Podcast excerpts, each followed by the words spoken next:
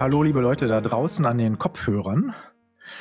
Hier sind wieder die, ja, wie soll man sagen, die Adepten der Anatomie oder die Deppen der Anatomie, ja. Äh, Frank und Moritz. Genau, ja. Und heute haben wir so eines kleinen, aber feinen Themas angenommen. Und zwar ist das die Milz. Ja. Die Milz ist ein Bauchorgan, ne? Ganz genau. Mir fällt da ja immer zuallererst mal ein, zwischen Leber und Milz, da passt immer noch ein Pilz. Konnte man sich früher immer gut merken, war immer der erste Spruch der Anatomievorlesung da rumgeisterte. Irgendeiner hatte den immer auf Lager. Trotzdem ein spannendes Organ. Ja, das, deswegen nehmen wir uns das heute mal vor. Ja, so gerade so die, die Dinger, die so im linken Oberbauch liegen, im, im Winkel, der bei den meisten Anatomen da hinter Magen, Winkel, ne, schon, ganz, ne? der tote na, Winkel, der tote. Winkel, genau, der, der ganz gerne mal vergessen wird, ja. Da, da gehen wir, da steigen wir jetzt mal ein. So, also äh, Milz. Ähm, fangen wir mal, wir, wir gehen ja klassisch vor, ne? Wir, wir, wir nähern uns jetzt erstmal der ganzen Sache anatomisch. Linker Oberbauch haben wir ja schon verraten. Ähm, jetzt hat die Milz, wie so manches Organ, wenn man es von außen betrachtet, mehrere Flächen. Ne? Und bei der Milz ist das gar nicht, gar nicht so, so, so schwierig, weil im Prinzip sieht die aus wie so eine Konvexlinse, ne? So ein bisschen so, so, so für ne? eine, eine konkave, eine konvexe Seite. Ja? Ich würde ja fast sagen, die sieht ein bisschen so aus wie eine Niere, aber da müssen wir ein anderes Fass aufmachen. Also bleiben wir mal jetzt bei der Milz, finde ich gut, äh, diese zwei Seiten. Das ist schon, passt schon gut. Okay, also. Ähm, wir haben eine Facies visceralis, ja, das ist die konkave Fläche. Ne, also die ist konkav, heißt also äh, ja, eingedellt, ne, ähm, die den anderen Bauchorganen gegenüber liegt. Und dann haben wir eine Facies diaphragmatica, da steckt Diaphragma drin, das gute alte Zwerchfell, die sich dem Zwerchfell anschmiegt und dadurch natürlich auch konvex ist. Ne? Also klar, weil das Zwerchfell ist ein gebogenes, ein gebogener, eine Muskelebene und die Milz schmiegt sich da so an, sagt sich, hey Diaphragma, ich suche deine Nähe. Und äh, dadurch ist die Milz konvex. So, jetzt haben wir also zwei Flächen, Facies viscerales, Facies diaphragmaticus. Jetzt müssen wir mal klären, wie groß ist denn das Ganze? Wie groß ist so eine Milz, sag mal? Ach, 4711. Ich glaube, das ist ja auch wirklich so die Zahl schlechthin, die man aus dem Medizinstudium mitnimmt. Und äh, ja, das beschreibt es eigentlich ganz gut. Ähm, wir haben praktisch 4 cm, 7 cm, 11 cm, wenn wir das jetzt nochmal den entsprechenden Ausdehnungen zuordnen. Länge in etwa 11 bis 14 Zentimeter, Breite 7 bis 8 Zentimeter und so dicke äh, sind so etwa 3 bis 4 Zentimeter. Und ja, damit kommt man dann letztendlich bei einer gesunden Milz auf ein Gewicht von 150 bis knapp 200 Gramm, wenn sie denn Das- normal groß ist. Das ist nicht so viel, ne? Das ist noch, Nee. nicht, mal ein, das ist noch nicht mal ein halbes Pfund Butter, ne? Also, Ja, so eine Faust ist das, ne? ne? Ungefähr so faustgroß, manchmal etwas kleiner sogar. Ne? also wenn ihr wissen wollt, wie groß die Milz ist, ungefähr so ein, so ein Pfund Butter aus dem Regal, ja, das ist schon nicht so schlecht als Anhaltspunkt, ne? Nur ein bisschen leichter noch, ne? Ähm, hier gibt es gibt sogar so einen, so einen Merkspruch, äh, habe ich, hab ich eben gelesen. Ne? Den fand ich jetzt also eine Merkhilfe für die Milzanatomie. So, passt auf, jetzt haltet euch mal fest, weil hier sind jede Menge Klischees verbuddelt in dem Ding. Ja, das ist sozusagen der, der, der Klischee-Merkspruch schlechthin. Ja, um jetzt sich die Milzdimensionen zu merken, das sind drei Betriebswirte mit acht Koffern, ja, fahren am 13. mit 200 Sachen im 911er. ja, also da steckt drin 3 mal 8 mal 13, ja, Gewicht 200 Gramm. Und zwischen der 9. und 11. Rippe gelegen, ja, im 911er.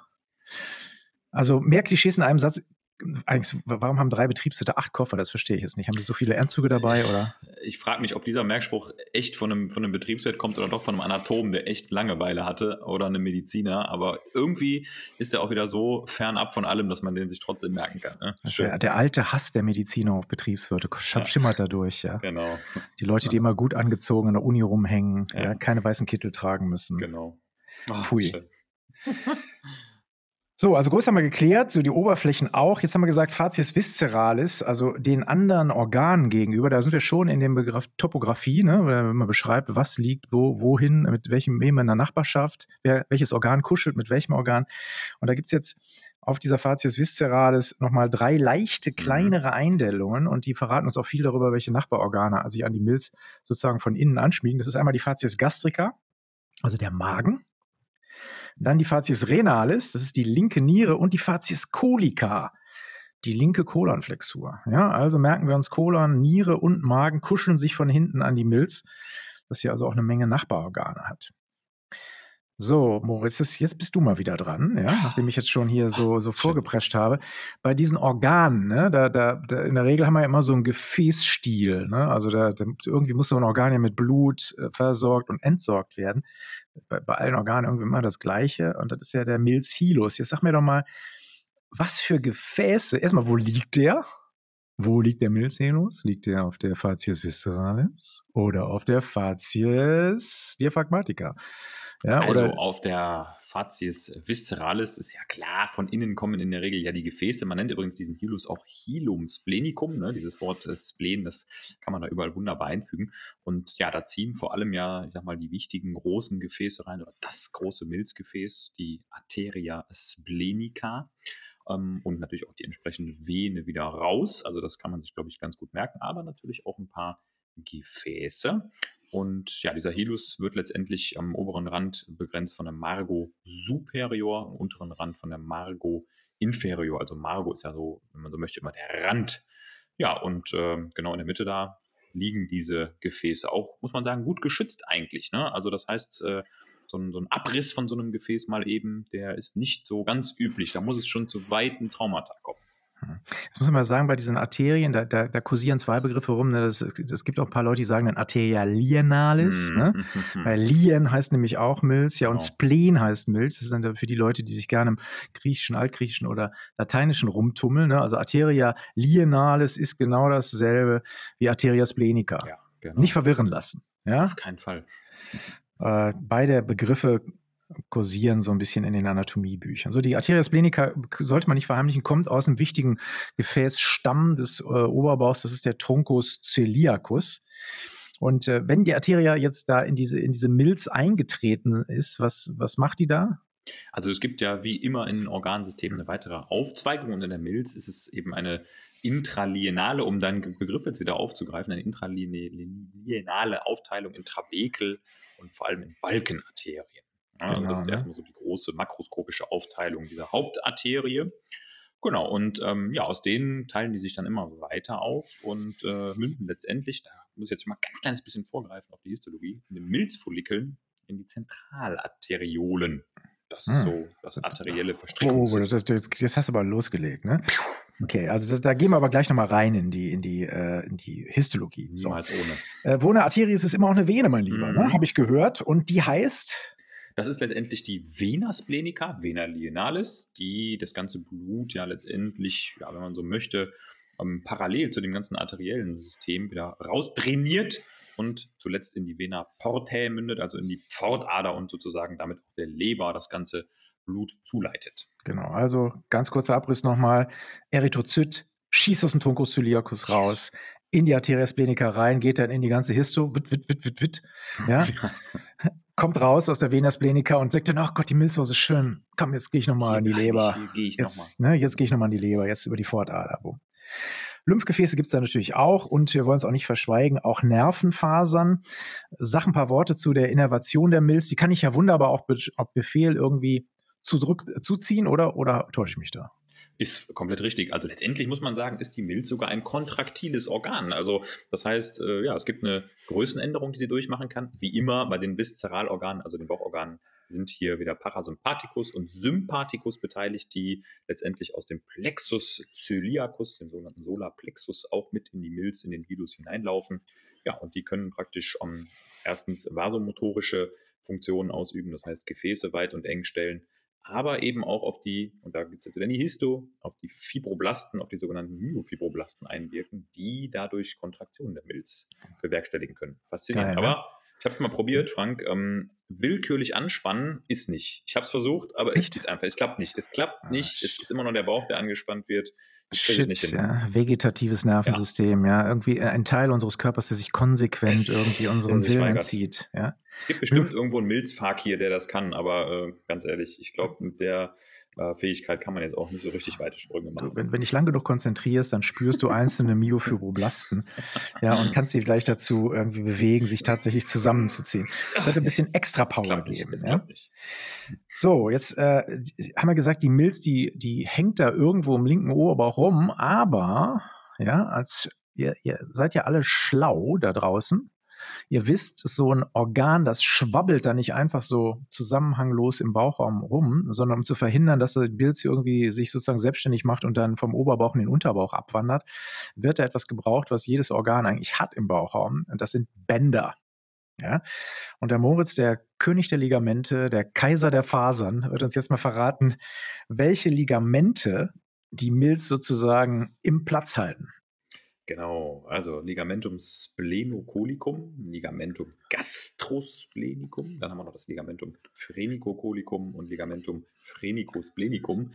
Also ich würde fast behaupten, dass diese vier Bänder sehr, sehr gut geeignet sind, um seine Phonation und Artikulation zu verbessern, äh, weil man da wirklich äh, ganz sauber ähm, ja, das, seinen, seinen ganzen Mundwerkapparat braucht. Aber wie der Name schon sagt, es gibt ein Band von der Milz zum Kolon, es gibt ein Band von der Milz zum Magen, es gibt eins von äh, Zwerchfell zum ähm, Dickdarm, zum Kolon, also letztendlich auch ein Halteband, was trotzdem die Milz mit tangiert. Und es gibt ein Zwerchfell-Milz-Halteband. Also Gott sei Dank hat jemand danach gedacht und gesagt, komm, ich mach's denen mal einfach und ja, nenne letztendlich die beiden Namen der zusammenhaltenden Organe. So genau, ne, aber was, was man sieht, ne, also äh, Phrenicus blenicum, ne, also das sind vor allem, vor allem das Diaphragma, ne, also äh, ne, Nervus phrenicus sagt uns ja was, ne, sorgt halt davor, dass die Milz da oben im, im Gewölbe hängen bleibt, ist eigentlich auch die wichtigsten Bänder. Und dann ist natürlich auch noch mit den Nachbarorganen sinnigerweise verteut, also Händchen halten mit den Nachbarorganen ist wie im Bus, ja, also äh, wenn, wenn der Bus ruckelt, einfach Händchen halten mit dem Nachbarn, dann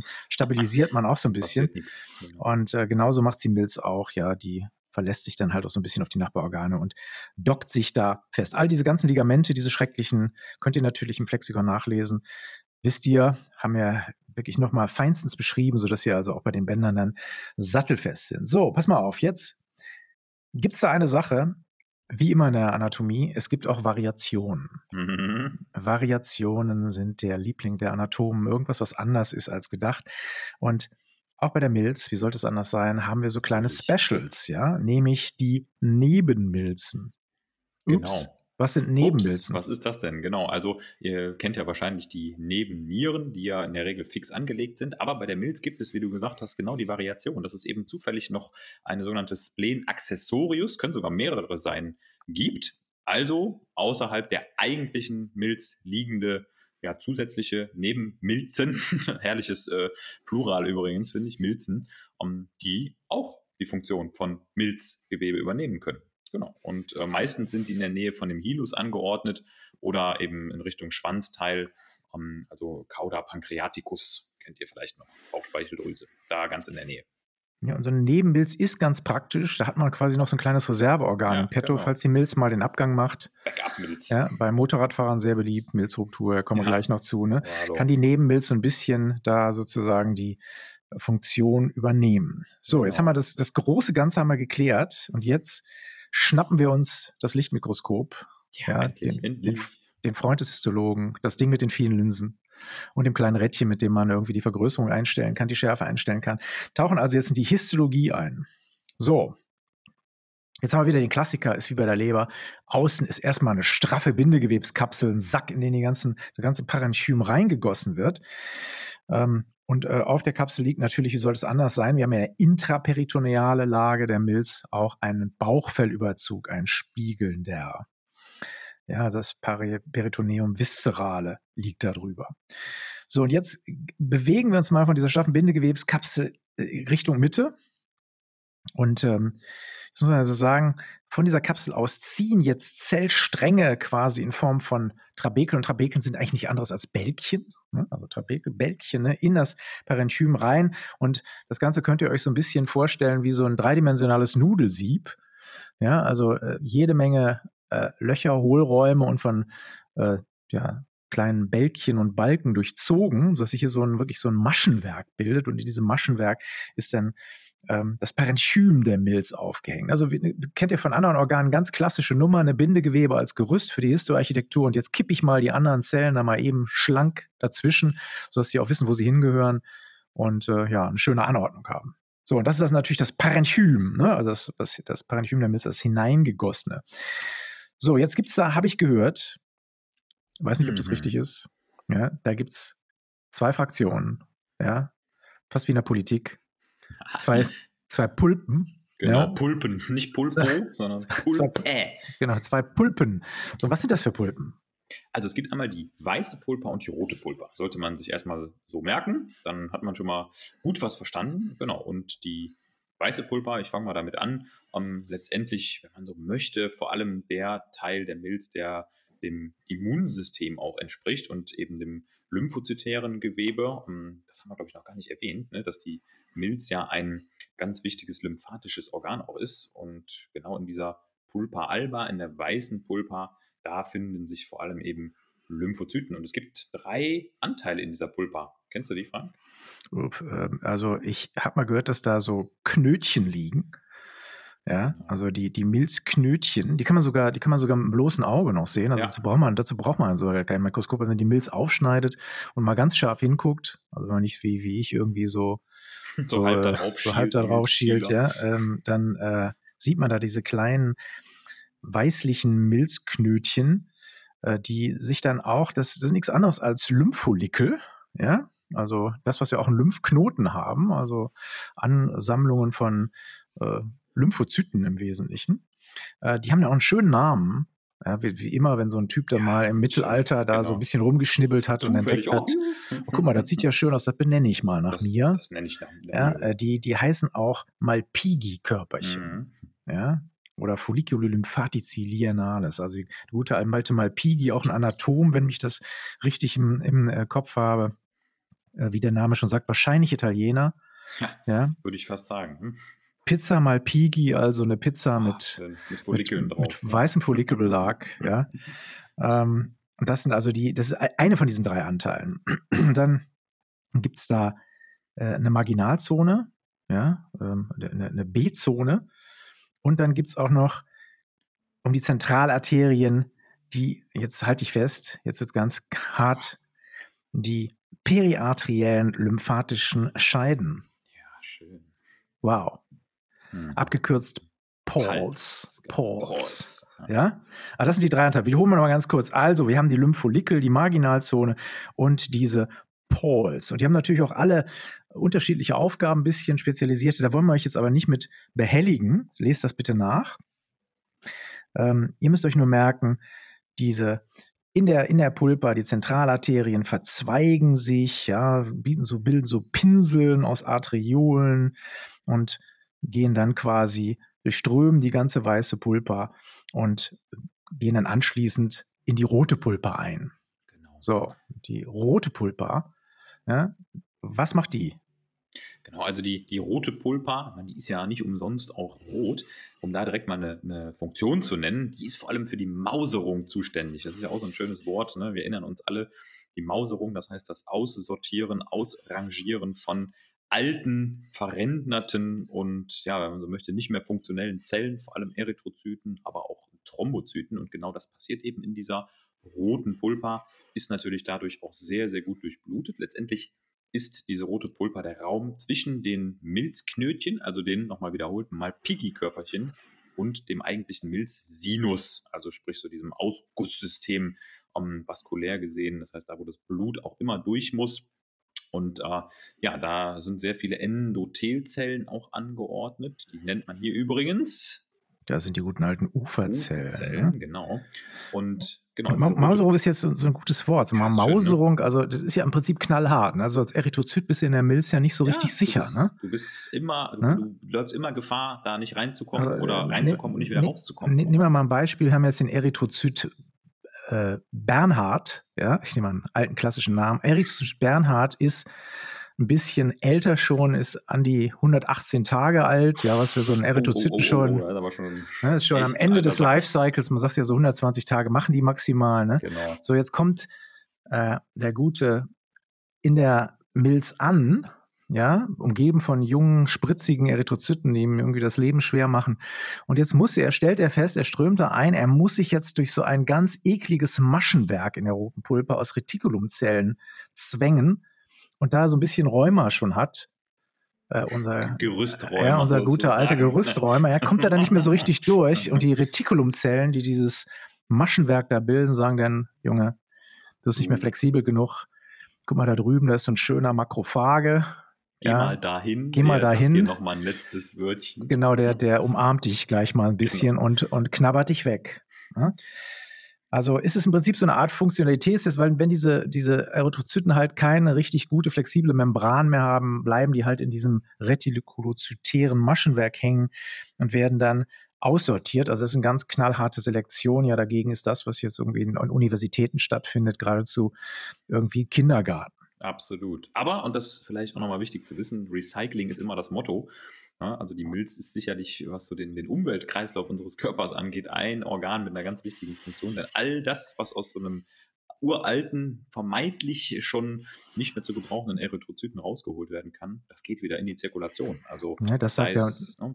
Genau, das sagt der Makrophage, Bernhard, das geschieht für einen guten Zweck. Ja, genau. ne, also dein, dein Hämoglobin, dein Eisen, was du da drin hast, ne, das, da machen wir noch was draus. Ja, ne? Also genau. aus, aus, dir, aus, aus, dir wird noch mal was. ja? Was Neues.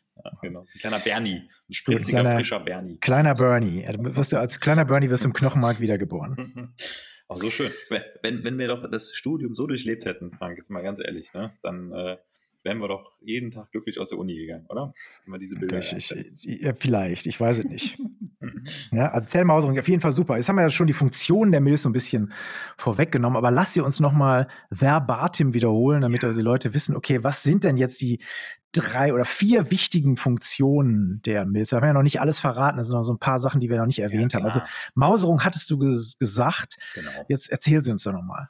Genau, also Mauserung. Letztendlich können wir ja vielleicht mal den Begriff Phagozytose da einwerfen. Das heißt Fressen von überalterten Zellen. Da sind, wie du genannt hast, die Makrophagen ganz maßgeblich dran beteiligt. Übrigens sind es eben auch Thrombozyten, ne? also Blutplättchen, die hier aussortiert werden, die ja bei weitem nicht so lange leben wie Erythrozyten. Also die sind ja meistens so nach sieben bis zehn Tagen schon wieder fort. Und äh, ja, es werden aber auch noch eben andere Zellen mit gefuttert, gemausert, phagozytiert und das sind vor allem eben Mik Mikroorganismen, zum Beispiel Bakterien. Die in der Milz ja, das ist also ganz wichtig, ne? da sieht man auch die Rolle als lymphatisches Organ. Ne? Also die Bakterien bleiben natürlich auch in diesem Maschenwerk hängen und werden dann auch weggefuttert. Deswegen ist das Ganze echt so ein richtig, ja, richtig geiler Schwamm eigentlich. Absolut, ne? ja. So, damit kommen wir auch schon zur Immunabwehr. Eine Phagozytose und Immunabwehr ist natürlich irgendwo, ja, das hängt zusammen. Ne?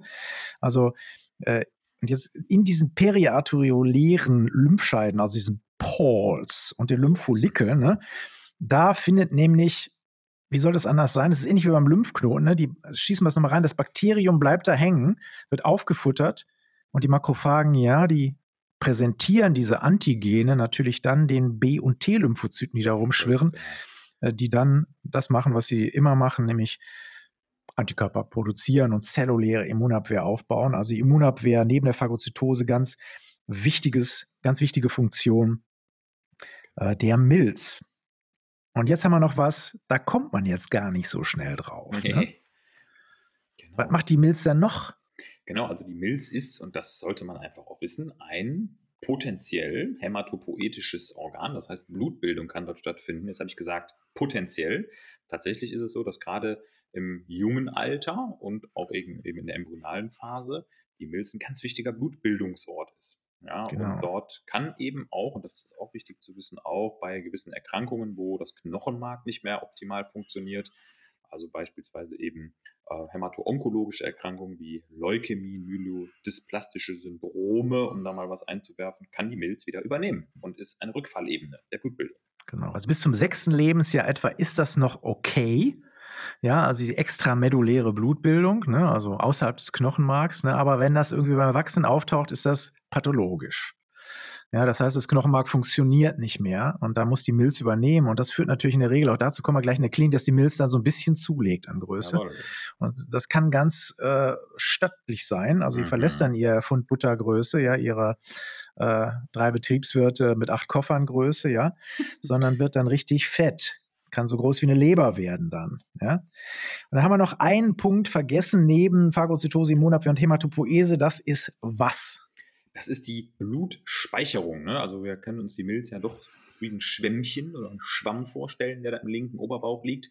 Und ja, die Milz kann Erythrozyten, Lymphozyten, aber auch Thrombozyten speichern und in Bedarfssituationen, wie zum Beispiel Flüssigkeitsmangel, Hypovolemie oder aber auch bei einem Sauerstoffmangel, also vor allem bei einem chronischen Sauerstoffmangel, bei einer Hypoxie oder zuvorgehend Hypoxämie, also wenn das Blut nicht mehr genug Sauerstoff hat, kann sie auch Erythrozyten freigeben. Und man sagt immer im Schnitt, das ist so ein Glas voll, ne? also so ein Glas 200, 250 Milliliter, hat die Milz immer in petto für den Körper. Also ist auch irgendwie ein kleiner Speicher, der ist. Also Blutspeicherung, ganz wichtige Funktion. Die man also ein verdammtes vielseitiges Organ, ne, das ja früher immer mal ganz gern von den Chirurgen entfernt wurde. Ne? Also Splenektomie, ja, ist man mir rasch dabei, brauche ich für einen OP-Katalog, mhm, schnipp, schnapp. Aber da schneidet man noch was weg, was halt gar nicht so unwichtig ist. Deswegen ist man da etwas zurückhaltender geworden und versucht das jetzt auch ein bisschen intelligenter zu regeln. So, jetzt sind wir auch schon in der Klinik, ne? Also wie das ist, ne? Jawohl, genau. Ähm,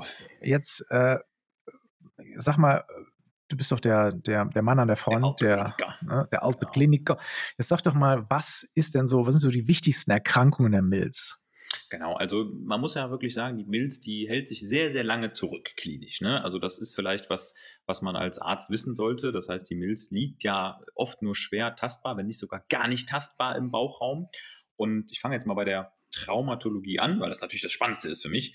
Traumatologie, Motorradfahrer, junges Mädchen, was über den Lenker stürzt, ja, oder Bauchtrauma, Schlag, Stoß, spitzer Stich Daher, das alles kann die Milz verletzen. Und ähm, die Milz ist sehr, sehr gut durchblutet. Und wenn es zu einer jetzt Ruptur kommt bei der Milz durch das Trauma, ja, dann gibt es ganz schön massive intraabdominelle Blutungen, die auch ruckzuck lebensbedrohlich werden. Ja, ne, dann blutet es äh, in, in die Bauchhöhle ein. Und da die Blutung jetzt auch nicht so einfach zum Stillstand kommt, muss man da in der Regel intervenieren, weil der Bauchraum dann echt sehr, sehr schnell vollläuft und dann halt auch extreme Blutmengen dann dort landen und die Ruptur halt dann äh, auch dafür sorgt, dass äh, ein ja, innerer Blutverlust stattfindet. Immer ist dann ratzfatz in einer Hypovolemie äh, und dann auch im Schock. Ja, das ja. geht ganz schnell. Und hier nochmal kleiner, kleiner Einwurf für alle, die jemals in einem Schockraum arbeiten, die mal mit dem sogenannten FAST konfrontiert werden. Das ist ja bekanntermaßen diese Notfallsonographie, wo man sehr schnell versucht festzustellen, gibt es Blut im Bauchraum, wenn jetzt ein Unfallopfer vorgestellt wird in der Klinik da ist wirklich eine Region of Interest, also eine Region wirklich höchsten Interesses, das sogenannte, und jetzt kommt wieder ein Fachbegriff, Spatium splenorenale auf der linken Seite, haben wir noch gar nicht so erwähnt. Das ist der sogenannte Collar Pouch, auch unter Radiologen um, bezeichnet. Und da sammelt sich in der Regel Blut, was aus der Milz verloren geht, wenn da Gefäße abreißen, wenn die Milz reißen. Das sieht man sehr schön im Ultraschall. Und wenn man da was sieht im Ultraschall, dann ist immer schon höchste Alarmstufe. Ganz klassisch. Das, ja, deswegen beim Ultraschall, bei Bauchtraum darauf sofort achten, weil das ist halt dann auch vital bedrohlich, da muss man schnell intervenieren. Genau. Jetzt, jetzt haben wir gesagt, da sind Bakterien, die auch durch die, die Milz ähm, äh, marschieren mhm. und es gibt natürlich auch solche, die sich nicht so bereitwillig fressen lassen, sondern sagen, boah, das ist hier ein schönes Organ, da gibt es viel Eisen und so ein Zeug, hier bleibe ich doch mal und vermehr mich. Ähm, was passiert dann? Also die Milz kann sich eben massiv vergrößern und da sprechen wir praktisch dann von der sogenannten Splenomegalie. Der Name sagt es, wenn ein Organ megal wird, dann wird es größer und immer wenn die Milz eben vermehrte Funktion aufweisen muss, also zum Beispiel Blutbildung übernimmt oder einfach viel mehr Erythrozyten rausfiltern muss, beispielsweise, wenn sie von, ja, von der genetischen Seite her nicht optimal aussehen, dann sprechen wir eben von dieser Splenomegalie und die kann wirklich monströse Ausmaße annehmen. Also das ist echt Wahnsinn. Jetzt wollte ich eigentlich auf was anderes hinaus, ja. ja? Wie, ich hatte ja eigentlich, guck mal, das ist so ein kleiner Erreger, der vermehrt sich in der Milz. Jetzt hast du ja die Splenomegalie mir schon weggenommen, die wollte ich eigentlich machen. Ja? Aber was passiert denn, wenn jetzt hier so, so, so, so eine bakterielle Vermehrung in der Milz irgendwie zustande kommt? Wie nennt man das? Ja, dann, dann kann es natürlich sein, dass wir da auch eine Abszessbildung haben, also sprich eine, eine Höhle entsteht durch einen Keim, vor allem durch Bakterien, Bakterium und ja, dann haben wir da wirklich ein richtigen eitrigen Hohlraum, Milzabszess. Das Ganze führt dann letztendlich teilweise zu einer kompletten Splenitis, also einer Entzündung der Milz und das kann auch ganz schön gefährlich werden. Das haben wir vor allem halt bei der Sepsis, ne? weil bei der Sepsis, wenn es halt zu einer ähm, ja, Anwesenheit von Erregern im Blut kommt, spielt die Milz natürlich als Filter, wie eben gesagt, eine mhm. große Rolle. Das heißt, die Erreger bleiben da hängen und wenn halt sehr viele davon unterwegs sind und der Körper noch nicht so ganz ausge klügelt hat, wie er mit denen fertig wird, dann, dann bleiben die da Milz hängen und dieser Milzabszess kann dann halt auch eine Komplikation einer Sepsis sein. Ja, genau. okay, Milzabszess, Hammer, äh, Hypersplenismus sind wir darauf angegangen. Es gibt auch einen Hyposplenismus, ne? also wenn die Milz zu wenig macht. ist auch doof, weil dann die alten Blutkörperchen nämlich nicht ausgesondert werden. Das heißt, Bernie darf dann weiter durchs Gefäßsystem. Der alte Bernhard. Darf, darf noch ein paar Tage. Genau, darf noch ein paar Tage. Und das ist auch nicht so richtig gut. Ne? Also Hyposplenismus äh, auch nicht unbedingt was, was man haben will, ne? weil wenn die Milz ausfällt, dann ist man eigentlich nicht so gut dran, weil man hat zu wenig Abwehr. Möglichkeiten. Man ist infektanfällig, ja. Also man, man geht dann leicht, holt man sich Pneumokokken, Meningokokken, Hämophilus, also diese ganzen Jungs, die es auf einen abgesehen haben. Deswegen holt man die Milze doch ungern raus, weil wenn man die Milze rausholt, ist das quasi ein iatrogener Hyposplenismus. Also man hat dann die, den Hyposplenismus künstlich geschaffen.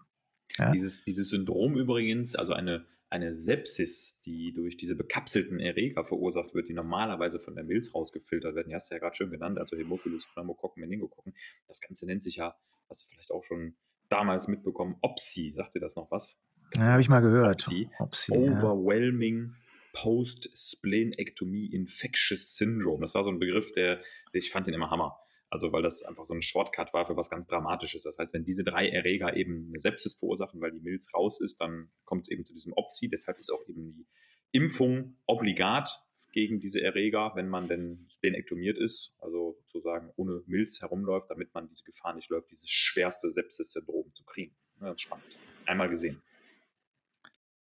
Ähm, ich habe mal gehört, dass man irgendwie, wenn man so eine Milz rausholt, irgendwie so ein Teil des Milzgewebes irgendwie ins Bauch, also hier in, ins Momentum reinknallt. Weißt du da was drüber? Oder ist ja, das, das irgendwie, das, ja? Genau, das kann man machen. Also ich habe es persönlich noch nicht gesehen. Ich meine, die Milz ist ja potenziell, trotz dass wir ganz klar festgestellt haben, sie ist extrem wichtig, ist sie ja verzichtbar. Das heißt, wenn man sie herausnimmt aufgrund von Erkrankungen, dann ist oft eben auch, wenn die Indikation steht, das ganze Organ betroffen.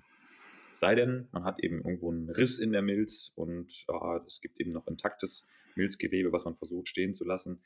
Aber jeder Chirurg, der schon mal Hand an der Milz angelegt hat, und das kann ich jetzt wirklich auch aus dem OP beschreiben, der sagt, es ist ihm zu gefährlich, da noch weiter rumzubasteln, äh, zu kleben, ähm, zu hämostyptizieren, das heißt irgendwo zu versuchen, eine Läsion zu flicken. Denn die Milz ist, wenn die einmal kaputt ist, echt nicht einfach zusammenzuflicken oder wieder zu rekonstruieren, weil das so ein weiches, schwammartiges Gewebe ist. Deshalb sagen die meisten Chirurgen dann auch, raus damit, ist mir sicherer, sonst Nachblutungsgefahr. Ich möchte Mittagspause machen, rechtzeitig. Ja, also wir wollen das ist, nicht böse sein. Ja? Das ist wirklich so. Also wenn man mal so eine Hand, Hand sieht, die auf so einer Milz liegt, dann wird einem mal klar, wie fragil dieses äh, Organ eigentlich ist, aber wie viel es auch trotzdem aushält. Also das wundert einen dann immer, wenn man die Milz dann so mal im Situs von A nach B schiebt und mal die Milz auch mal in der Hand hatte, dann ist die, wenn die Kapsel intakt ist, wirklich gut solide zu umgreifen. Wenn die aber nicht intakt ist, ist die ganz schnell wie so ein schlabbriger Lappen, den man besser rausholt.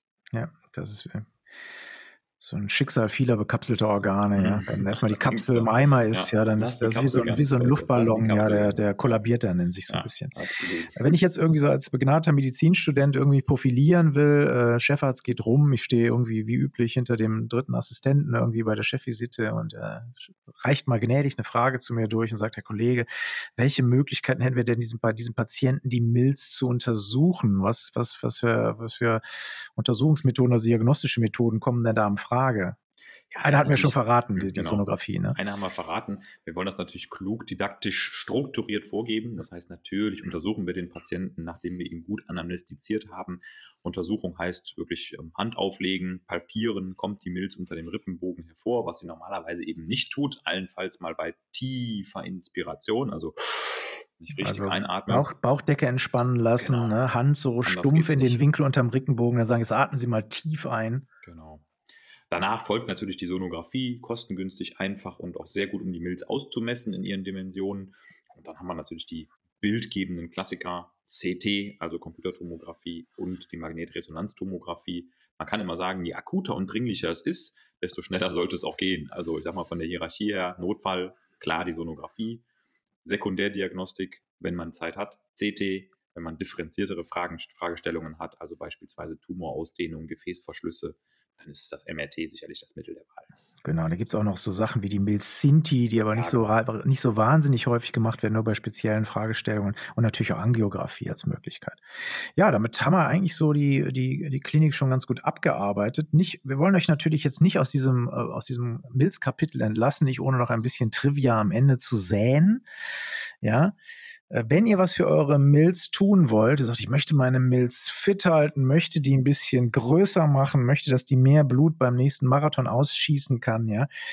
Äh, wenn ihr zufällig irgendwie äh, genetische Varianten habt, nämlich ein PDE10A-Gen, dann habt ihr die Möglichkeit, die Milz etwas zu vergrößern.